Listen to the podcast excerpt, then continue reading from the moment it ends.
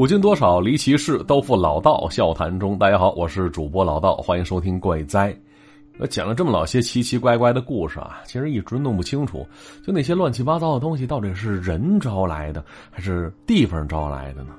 哎，要说人招来的话，那就跟地方没啥关系了啊！甭管是深山老林，还是十字当街，甭管是响晴博日，还是深更半夜，按那说法说啊，只要是这人是招阴的体质，他就能遇着东西。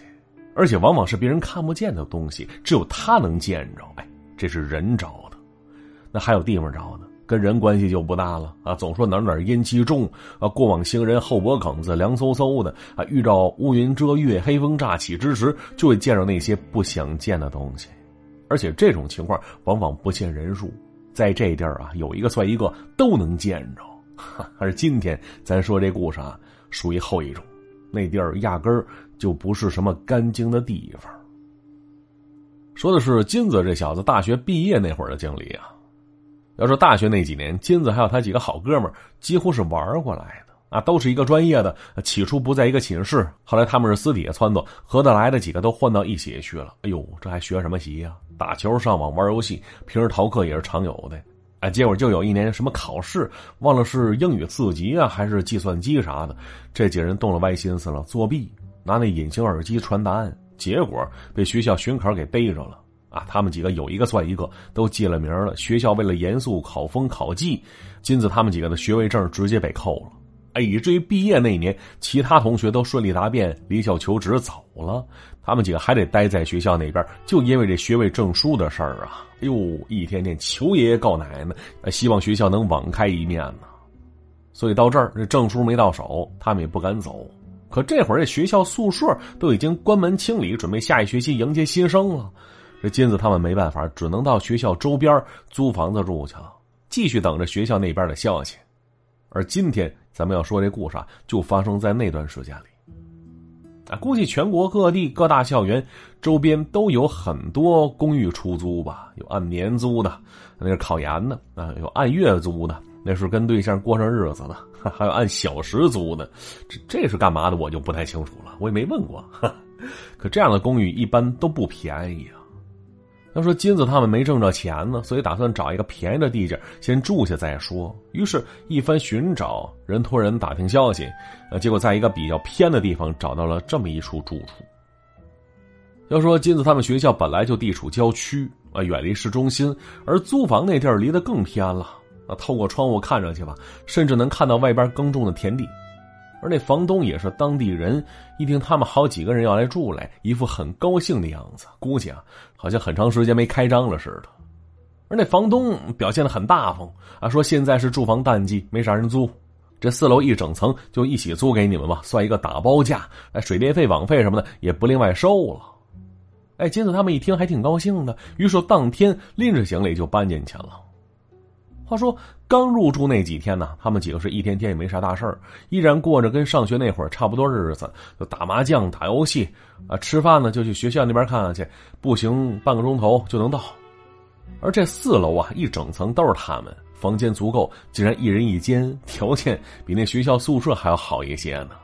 而且这里周围没啥人，每到夜里还挺肃静的，休息的也不错。于是他们借来一个三轮，去附近超市采买了不少东西啊，吃的、喝的、用的，呃，直接就蹲在公寓里。每天除了定时去学校那边看看证书情况之外，啊，就是在公寓里潇洒玩游戏了。可结果那一天啊，早上去过学校之后，金子他们几个来到校外早点摊吃包子去了。啊，众人都抱怨着证书那事儿呢。这一路上只有小智是一声不吭，耷了个脑袋。那坐在早点摊前，他那张脸都泡豆脑里去了。那见此，这金子问了一句：“小志，怎么了？昨天没睡好啊？”哎，一听这话，这小志机灵一下，就好像刚才确实睡着了似的，这会儿被他叫起来了。于是搓了搓脸，打了哈欠，眯缝眼睛看了看周围几位，而紧接着他却浑身一哆嗦，嘴里磕磕巴巴问了一句：“呃，昨昨天晚上你们都干嘛去了？”挨个敲你们房门，那么怎么睡得跟死猪似的，一点动静都没有呢？哟，要说这小智这一前一后完全两种状态呀，让金子他们有点纳闷心说这小子怎么了？一惊一乍的。再说了，敲门敲什么门呢？什么时候敲的门呢？敲的谁的门呢？那金子他们几个是面面相觑。那大坤咽了口包子，问了一句：“撞着鬼了？”一惊一乍的，说清楚。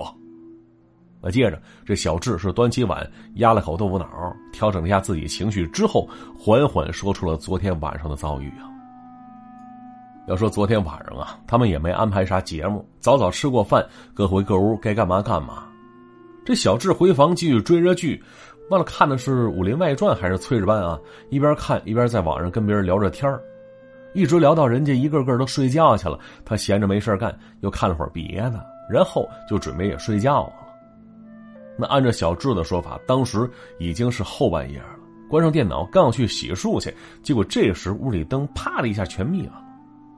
那小智四周看了看，就发现那些用电设备都没了反应，看样应该是停电了吧？哎，好在准备睡觉了，也没别的用电需要啊。心说睡一觉吧，等醒来之后明天再说，兴许明天就来电了也说不准呢。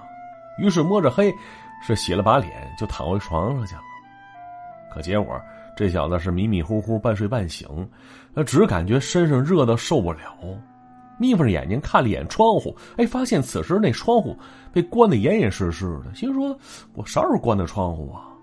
哎呦，这大热天的，好悬没把自己闷死。于是是下了床，伸手拽开了窗户，顺便把那窗帘拉开了。可结果，这窗帘一掀开，哎呦，这小智就看到这窗户外面啊，倒挂着个人脑袋，披头散发，正盯着自己看呢。哎呦，我去！这小智那一刻，全身上下立刻就不热了，浑身跟过了一遍凉水似的，完全冻住了。人说：“你见着这，你赶紧跑啊！”哎，跑不了。小智当时被吓得苦胆都快吐出来了，可全身上下胳膊腿包括眼皮没有一处能动弹呢。哎，就像睡眼着了那种感觉，拼命想跑，可使出吃奶的劲儿，也挪动不了分毫。啊！就这时，这小智看清楚外边那东西了。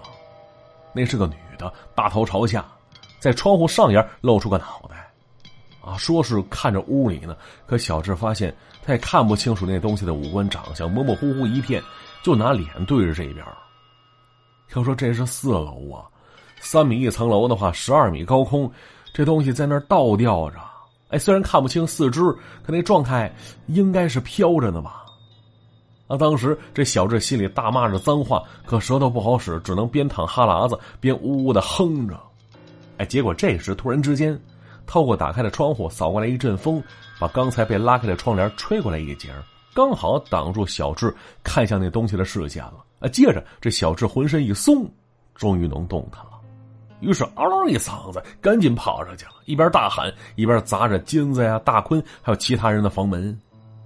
可砸了老半天，一个开门的都没有。啊，周围除了小智自己那动静，也完全听不到其他别的声音。话说当时这小智被吓得够呛啊，打死也不敢回去了。下意识想先出去再说，于是也没管自己当时光着脚丫子，压根没穿鞋呢，直接就往外跑。可只跑到这公寓大门口，马上要出去的时候，这左脚刚跨出门槛这小智脑袋忽悠一下，哎，就感觉天旋地转的，脚下一软，扑通一声摔地上了。这小伙是有气无力的，使劲撑一下脑袋，哎，竟然发现自己没在外边，哎，也没在大门那边，而是依然在自己房间里边呢。当时就看到前边那窗帘抖动，后边房门紧闭，哎，这时这小智余光好像看到有人从自己身旁飘过去了。那之所以用飘过去，是因为他没听到任何脚步声啊！